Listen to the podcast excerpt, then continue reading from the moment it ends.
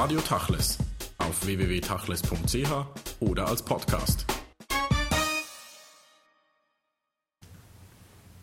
Shelley Berlowitz, Sie sind Historikerin und engagiert in der Vereinigung Jüdische Stimme für einen gerechten Frieden zwischen Israel und Palästina.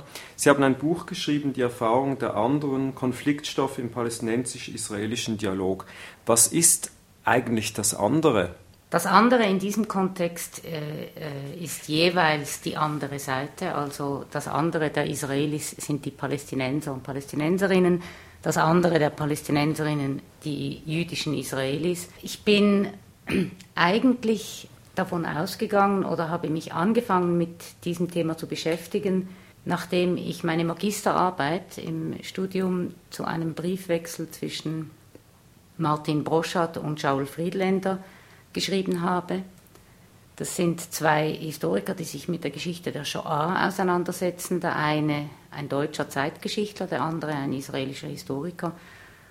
Und habe, obwohl die zwei Historikerinnen, Historiker keine Meinungsverschiedenheiten bezüglich der Fakten und der Ereignisse haben, dort festgestellt, wie, wie maßgeblich und wie intensiv die Wahrnehmung auf die Geschichte geprägt ist von, einem, von einer Verbundenheit in einem bestimmten Kollektiv, von einer Perspektive, äh, die die, eigene, die eigenen Erfahrungen oder die eigenen Erlebnisse der äh, Gemeinschaft, in der man sich befindet, geprägt ist. Und die anderen sind dann eben die, die die anderen Erfahrungen gemacht haben.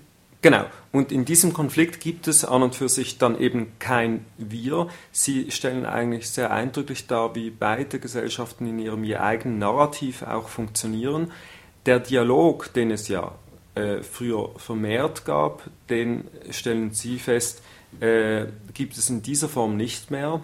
Und da fragt sich natürlich der geneigte Leser oder auch der unbedarfte Leser, je nachdem, was ist denn die Perspektive einer Historikerin, die versucht, mit wissenschaftlichen Betrachtungen und Methoden diesen Konflikt einzufangen und aber auch nach Lösungen zu suchen? Also zunächst ist zu sagen, das ist tatsächlich eine historische Arbeit. Es geht darum, die Erfahrungen von Menschen in den 80er und 90er Jahren im Nahen Osten, die miteinander in einen Dialog eingetreten sind, zu beschreiben, zu analysieren und aufzuzeigen, was die äh, positiven, ihre positiven Erfahrungen miteinander waren und was schwierig war, wo Chancen und wo Schwierigkeiten bestanden in diesem Dialog. Es zeigt dann auch, im Laufe des Buches wird das auch relativ klar, dass zum einen man sagen kann, diese Dialoge sind gescheitert im Sinne davon, dass sie keine Lösung gebracht haben und dass äh, auch eine Verlagerung der Zusammenarbeit stattgefunden hat von Anfang oder Mitte der 80er Jahre der Perspektive des Dialoges und der gegenseitigen Anerkennung bis nach der zweiten Intifada nach 2000 zu einer Perspektive der Solidarität von Israelis, jüdischen Israelis mit Palästinensern. Eine Lösung des Konfliktes durch Dialoge ist natürlich selbstredend nicht möglich. Das wissen auch die Menschen, die miteinander geredet haben. Das ist auch mir bewusst. Es besteht aber eine Wechselwirkung zwischen der Politik auf der obersten Ebene, zwischen den Regierungen und den Führungen und auf der zivilgesellschaftlichen Ebene. Selbstverständlich sind Leute auf der zivilgesellschaftlichen Ebene geprägt und auch beeinflusst von dem äh, Kontext, wie er sich auf der Führungsebene manifestiert. Andererseits werden Führungen natürlich auch beeinflusst von äh, den Wahrnehmungen, den Perspektiven, den Interessen, Bedürfnissen ihrer Bevölkerungen. Das heißt, ein Dialog alleine reicht nicht zur Lösung des Konfliktes, aber ohne Dialoge und ohne zivilgesellschaftliche Kommunikation zwischen den Seiten wird eine Lösung auch nicht stattfinden. In Ihrem Buch äh, beschreiben Sie nicht nur die Geschichte eigentlich dieses Konfliktes und die verschiedenen wesentlichen äh, Ereignisse, die in den letzten Jahren stattgefunden haben. Sie gehen auch auf die Forschung ein. Sie zeigen auf, äh, wie im Konfliktforschungsbereich äh, Konflikte vielleicht dargestellt werden oder mit denen umgegangen werden kann. Wenn Sie jetzt das herauslösen aus diesem Konfliktkontext, im palästinensisch-israelischen Konflikt. Wo würden Sie diesen Konflikt einordnen in der Konfliktforschung generell? Also ich muss äh, vorausschicken, Konfliktforschung ist nicht mein Gebiet, aber ähm, der Nahostkonflikt firmiert in der Forschung als sogenannter intractable Konflikt, also ein unlösbarer Konflikt. Und das sind Konflikte, die nicht in erster Linie ähm, Interessensgegensätze, äh, in denen sich nicht in erster Linie Interessensgegensätze ähm, zeigen, die durch Verhandlungen gelöst werden können. Das heißt, ähm, ich gebe dir das, du gibst mir das und dann haben wir beide etwas von dem, was wir wollen, sondern es sind meistens identitäre Konflikte. Also es sind Konflikte, die die Identität der jeweiligen Kollektive prägen und äh, wo jedes Kollektiv oder die Menschen eines Kollektivs ihr Selbstverständnis zu einem gewissen Teil ein ändern müssen, um diesen Konflikt zu überwinden. Das macht ihn natürlich umso äh, schwieriger und umso ähm, langwieriger. Es ist aber nicht möglich. Es braucht aber äh, genau deshalb auf der zivilgesellschaftlichen Ebene äh, Maßnahmen äh, des Dialogs, der Auseinandersetzung, der Erziehung, ähm, die eben eine mögliche andere Sicht auf dieses Nullsummenspiel ermöglichen. Das heißt, entweder der andere gewinnt oder ich, entweder er bleibt der, der er ist, oder ich bleibe der, der ich bin. Und das ist die Voraussetzung dafür, dass der Nahostkonflikt gelöst werden kann. Diese zivilgesellschaftliche Ebene, was kann denn die dazu beitragen, dass sozusagen die politische Blockade durchbrochen wird in einem Land, da sich physisch die Leute gar nicht mehr begegnen können zum Dialog? Ja, das ist natürlich ein großes Problem und ich möchte äh, einfach nochmal präzisieren. Ich glaube nicht, dass der Nahostkonflikt unlösbar ist, aber er wird als unlösbar wahrgenommen von den Bevölkerungen. Das heißt, äh, und vor allem von der israelischen Bevölkerung. Das heißt, die Sicht auf den Konflikt und die Positionierung, die eigene Positionierung in diesem Konflikt führt dazu, dass man sagt, wir können das nicht lösen, ohne uns selbst zu verlieren. Auf der Führungsebene, also Leute, die äh, äh, in den Regierungen vertreten sind, das sind ja auch Menschen, die auch bis zu einem gewissen Grad von denselben äh, geschichtlichen Ereignissen oder kollektiven Gedächtnis geprägt sind wie die Leute auf der zivilgesellschaftlichen Ebene. Das sind ja nicht einfach nur Leute, die ähm, ganz kalt planen und ganz unbeleckt sind von irgendwelchen kollektiven Prägungen. Aber äh, Regierungen haben auch knallharte Interessen und so wie ich die Geschichte der letzten Jahrzehnte sehe, hat eigentlich keine israelische Regierung bisher den politischen Willen, wirklich den politischen Willen bekundet, eine Situation zu schaffen, in der die Bevölkerung, die israelische Bevölkerung einerseits und die palästinensische Bevölkerung andererseits die Chance hätte, ihre Perspektive zu verändern. Also wahrzunehmen, dass der andere, die anderen gleichwertig sind, gleiche äh, Bedürfnisse haben und gleiche Rechte haben. Sie sprechen jetzt von der israelischen Regierung. Wo sehen Sie die Verantwortung der palästinensischen Autonomiebehörde oder würden Sie diese eben gar nicht auf der gleichen Ebene ansiedeln? Ich würde sie sicher nicht auf der gleichen Ebene ansiedeln, aber ich würde ihr auch nicht jede, jegliche Verantwortung absprechen. Selbstverständlich also die palästinensische Autonomie, Autonomiebehörde hat es nicht verstanden, seit ihrer Entstehung mit dem Oslo-Prozess eine Situation der, der israelischen Besatzung einen wirkmächtigen Widerstand entgegenzustellen, der eben nicht in Gewalt oder in Terror oder in Diffamierung oder so sich ausdrückt, sondern tatsächlich in einem zivilgesellschaftlichen Widerstand. Also sie hat die Korruption in der palästinensischen Autonomiebehörde und der PLO-Führung ist sprichwörtlich, das wissen wir, sie hat nicht im Sinne ihrer Bevölkerung eigentlich agiert aber glaube nicht, dass es richtig wäre, der israelischen Regierung einerseits und der palästinensischen Autonomiebehörde andererseits die gleiche Verantwortung zuzusprechen. Denn die PA, also die palästinensische Autonomiebehörde, die agiert in einem wahnsinnig schweren Umfeld. Sie ist nicht Herr ihrer oder äh, sie hat nicht die Kontrolle über ihre eigenen Territorien. Sie ist einer, sie steht einer mächtigen Besatzungsarmee und einer mächtigen, einem, einem Staat entgegen, der im Nahen Osten ein mächtiger Staat ist. Sie steht schlussendlich auch dem, der amerikanischen Regierung gegenüber. Also die Handlungsspielräume der Palästinenser sind sehr, sehr viel kleiner als jene der Israelis. Und darum denke ich, ist es auch ähm, wichtig, dass die Israelis den ersten Schritt und den, einen grundlegenden Schritt machen. Da kämen wir dann schon in die politische, äh, ins politische Minenfeld sozusagen. Ich möchte eigentlich zurückgehen. Sie haben von den Prägungen gesprochen auf beiden Seiten der Gesellschaft. Einer dieser Prägungen sind jeweils anders die traumatischen Erfahrungen, die diese Gesellschaften gerade in den letzten 10 bis 20 Jahren im Selbstbewusstsein und wie es auch nach außen kommuniziert wird, sehr stark definiert haben. Also die Shoah-Erfahrung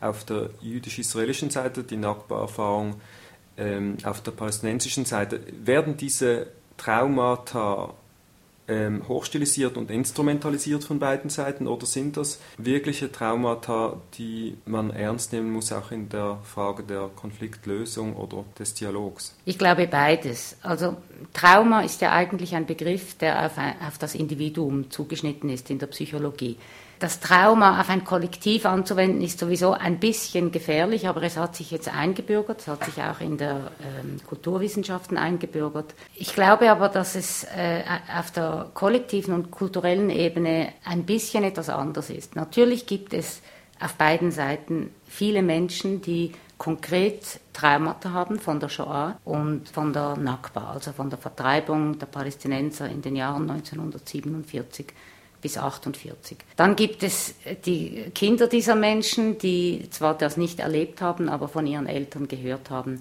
und übernommen haben. Und dann gibt es ein sogenanntes kollektives Gedächtnis, das heißt ein Narrativ, das von, von staatlichen Institutionen, von öffentlichen Institutionen konstruiert und verfestigt wird, dass diese Ereignisse, diese traumatischen Ereignisse in den Mittelpunkt der eigenen Geschichte stellt. Und dieses wiederum, diese Geschichte mit der Shoah im Mittelpunkt oder der Nakba im Mittelpunkt, diese Geschichte prägt in irgendeiner Form alle Menschen, die an einem Kollektiv teilnehmen.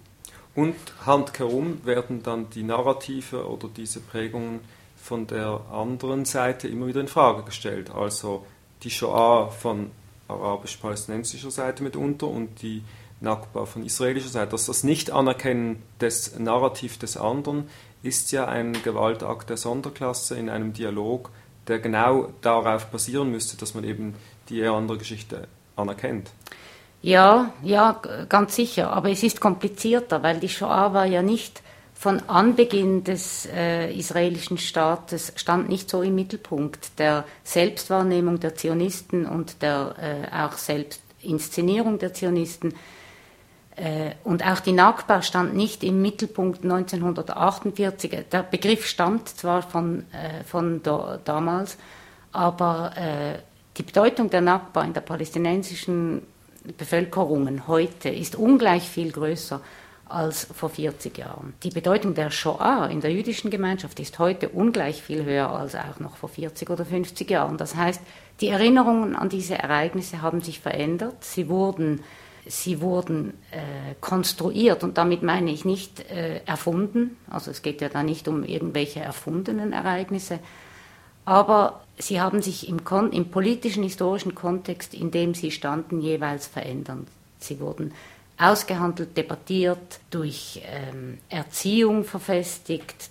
Und da können wir wählen. Wir können wählen, oder Regierungen oder Institutionen und Menschen können wählen, wie fest sie dieses Ereignis in den Mittelpunkt stellen wollen ihrer Auseinandersetzung, auch mit den Gegnern, mit den oder mit den Dialogpartnern, respektive was für eine Geschichte sie erzählen wollen mit diesem Ereignis. Und es ist klar, die jüdische, die äh, israelische Regierung, die setzt dieses Ereignis in den Mittelpunkt ihres Narrativs und Sie benutzt es politisch. Es wird zur Waffe. Das tun die Palästinenser durchaus auch. Sie haben aber weltweit gesehen weniger Erfolg damit. Sie tun es in einer Situation, wo sie tatsächlich noch äh, Opfer ähnlicher äh, Vorkommnisse sind. Also Shoah und Nakba waren ja historisch gesehen völlig unterschiedliche Ereignisse. Ihre Funktion im kollektiven Gedächtnis auf beiden Seiten ist ähnlich. Sie schaffen nämlich eine homogene Masse. Wir alle äh, äh, haben die Shoah oder sind Nachkommen der Shoah, haben die Shoah erlebt, sind geprägt davon. Auf der einen Seite wir alle sind vertrieben worden, haben die Nakba erlebt oder sind geprägt davon. Auf der anderen Seite. Das schafft ein Kollektiv, das vorher nicht da war. Festzustellen ist natürlich auch, äh, es waren unterschiedliche Ereignisse, ihre Funktion im kollektiven Gedächtnis ist ähnlich, aber ein großer Unterschied ist, dass die Shoah vorbei ist. Die Shoah ist vorbei und die Täter sind benannt. Es ist völlig unwiderstritten, unwiderstreitbar, wenn man sich auf wissenschaftliche äh, Quellen bezieht, wer die Täter waren und wer die Opfer. Aber es ist politisch und historisch überall akzeptiert dass die Juden Opfer der Shoah waren. In der Nakba ist das anders. Erstens ist sie nicht in der Wahrnehmung der Palästinenser nicht vorbei, weil sie sich nämlich in den besetzten Gebieten und vor allem dort in der Region C wiederholt, fast täglich, wöchentlich, monatlich. Es werden Leute vertrieben, es werden Leute aus ihren Dörfern vertrieben, es werden Leute, Häuser werden zerstört, Beduinenstämme müssen umziehen. Also diese, diese Vertreibung ist nicht nur in der Erzählung der Eltern da, sondern auch in der realen Lebenswelt der jungen Menschen und es ist eine Gefahr. Zudem sind die Täter, ist international nicht klar oder anerkannt, wer eigentlich die Täter dieser Vertreibung waren und sind. Das stellt sich dann aber wahrscheinlich für viele die Frage, sind das Einzelereignisse, also die Autonomie eines Staates, der im Einzelfall oder im einzelnen Konfliktfall äh, Leute sagen wir, vertreibt oder versetzt oder wie auch immer man das benennen möchte, oder gibt es da wirklich eine höhere Strategie dahinter? Also würden Sie die Vertreibungen, wie Sie sie jetzt benannt haben, auf eine Ebene setzen mit der Gegenerfahrung der Juden? Da stellt sich ja dann schon äh, wahrscheinlich in dieser Asymmetrie der Konflikte auch ein wenig die Frage, ist denn alles mit allem vergleichbar und dann aufrechenbar in diesen Narrativdialogen, die ja stattfinden sollten? Nein, es ist überhaupt nicht aufrechenbar. Also es ist überhaupt nicht aufrechenbar, weil äh, die, die sogenannte Gegenpartei ja überhaupt, das sind ja gar nicht dieselben. Also was sich äh, in Israel-Palästina abspielt, spielt sich zwischen Israelis oder früher Zionisten und äh, Palästinenser ab. Was sich in der Shoah abgespielt hat, hat sich zwischen der jüdischen Gemeinschaft in Europa und Deutschland und anderen europäischen äh, Führungen abgespielt. Es geht mir überhaupt nicht darum, irgendwie hier eine Symmetrie äh, herzustellen. Also natürlich nicht Ihnen, sondern den eigentlich Beteiligten in diesen Dialogen, die das ja dann tun. Was sehr interessant ist, dass in den Dialogen relativ wenig von dieser Geschichte gesprochen wird. Es wird mehr mit dieser Geschichte gesprochen. Also die Prägungen, die Haltungen, die Perspektiven, die Sichtweisen auf den Konflikt sind spürbar geprägt von dem, von dem. Aber es geht gar nicht äh, es wird schon sicher hin und wieder auch davon geredet, aber das steht nicht im Mittelpunkt. Also steht nicht im Mittelpunkt die Anerkennung der Shoah oder die Anerkennung der Nakba, sondern äh, es sind die Perspektiven der Leute, die miteinander in den Dialog treten, die von dem geprägt sind. Dieser Dialog ist sehr zivilgesellschaftlich angesiedelt. In der Schweiz äh, ist bekannt die Genfer Initiative, die aus, aus einer solchen Dialog Gruppe zwischen Palästinensern und äh, israelischen Politikern vor allem hervorgegangen ist. Vielleicht können Sie uns anhand der 1994 gegründeten Plattform Jerusalem Link ein anderes Beispiel nennen und auch die Rolle der Frauen in diesem Dialogversuch schildern. Wie ist das abgelaufen? Was ist da passiert? Und wieso ist das ein derart tragend und wichtiges tragendes und wichtiges Beispiel auch für Sie mhm. im Buch. Genfer Initiative ist natürlich nicht aus einer Dialoggruppe entstanden. Das war schon ein, ein Gespräch auf der mittleren Ebene. Das sind Opinion Leaders und ehemalige oder aktuelle Politiker. Das ist etwas anderes als auf der zivilgesellschaftlichen Ebene. Die Frauen, die sich im äh, Jerusalem Link zusammengetan haben und die Dialoggruppen geführt haben, aber auch miteinander politisch, äh, politische Aktionen unternommen haben, haben sich nicht erst 1994 gefunden. Die haben sich 1994 quasi als Institution gegründet, aber die Anfänge stammen aus der ersten Intifada. Und da hat es tatsächlich, äh, äh, da hatten die palästinensischen Frauen in der ersten Intifada eine tragende Rolle, Sie wurden sichtbar, sie hatten die Möglichkeit, neben ihren Männern am Befreiungskampf teilzunehmen. Sie äh, haben sich schützend zwischen Männer, äh, palästinensischen Männern und äh, israelischen Soldaten gestellt. Sie konnten aus ihrer traditionellen Rolle ausbrechen im, im Namen des Befreiungskampfes. Und in diesem Zusammenhang haben viele jüdische israelische Frauen, die diese Szenen im Fernsehen verfolgen konnten und die verfolgen konnten, wie israelisches Militär zivile Personen äh, beschießt oder angreift oder sich auch wehrt gegen die Angriffe einer zivilen Bevölkerung. Und das Militär besteht ja aus den Männern, Brüdern, Söhnen, Vätern dieser Frauen, die das gesehen haben. Und das hat viele Frauen auf der israelischen Seite bewogen, Kontakt aufzunehmen zu ihren palästinensischen ähm, Schwestern, wenn man sagen will, oder einfach Frauen aus den palästinensischen Gebieten. Und da hat eine sehr rege und gute Zusammenarbeit begonnen.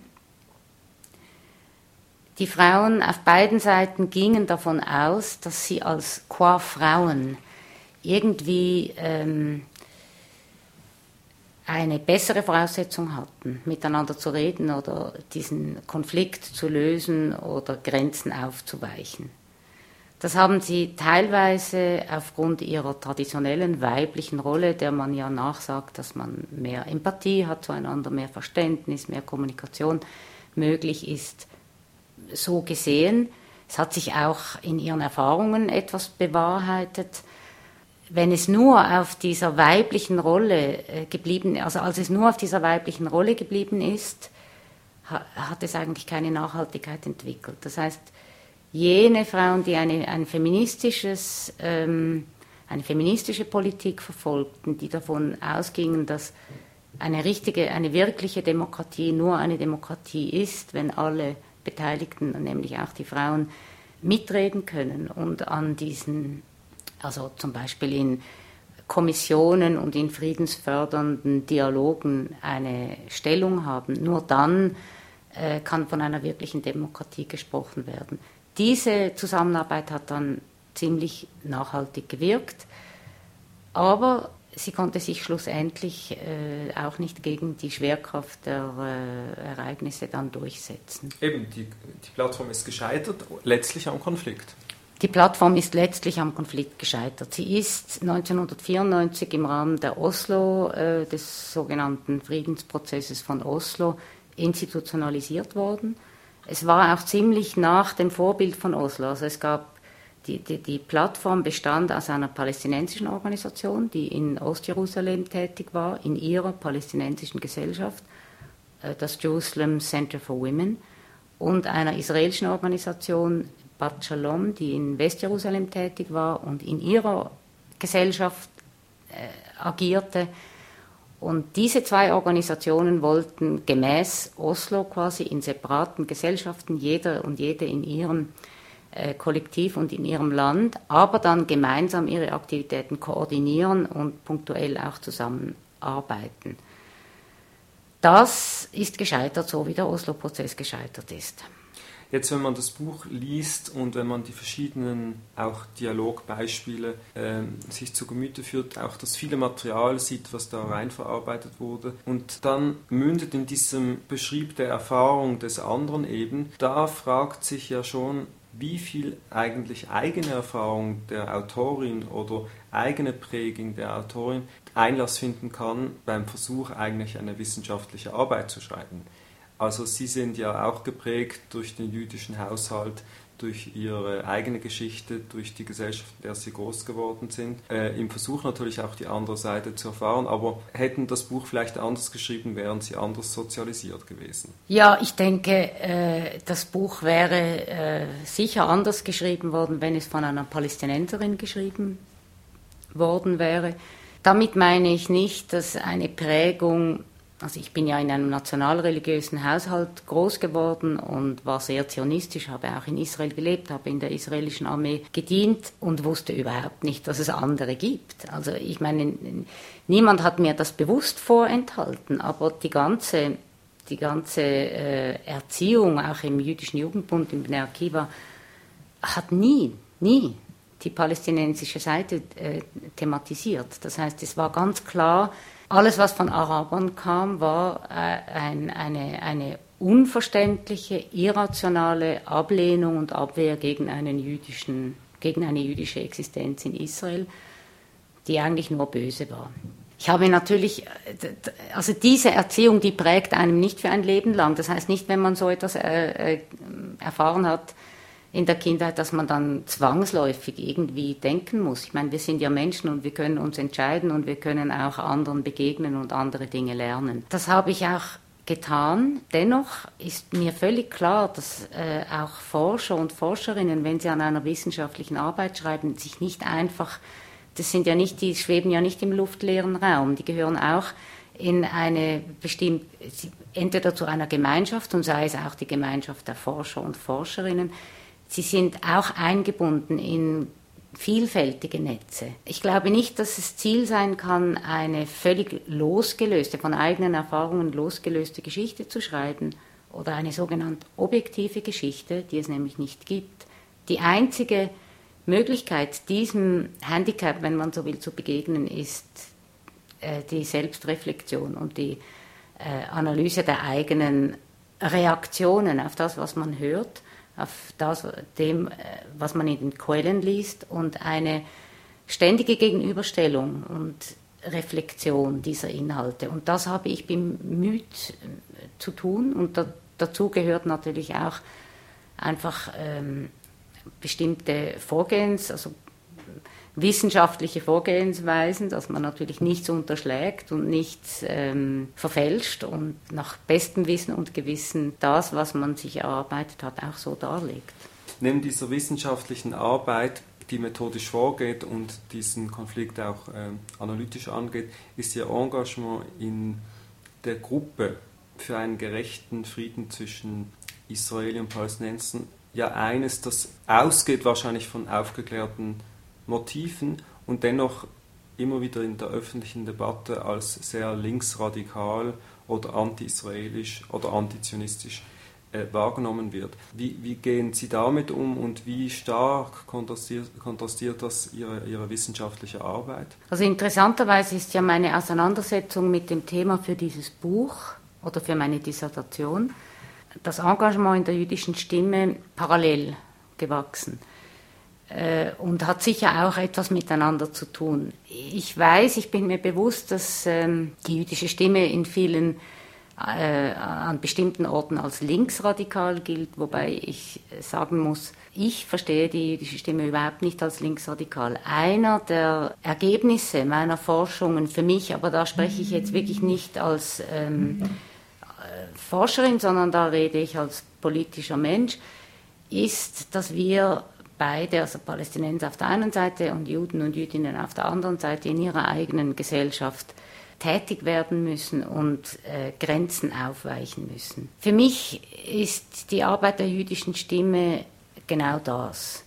Sie versucht als Juden und Jüdinnen, die ja äh, von der israelischen Regierung in Pflicht genommen werden und quasi in deren Namen der Nahostkonflikt nach meiner Einschätzung auch geschürt und geführt wird. Es ist ein Versuch, eine andere jüdische Position zu entwickeln, die eben die anderen wahrnimmt.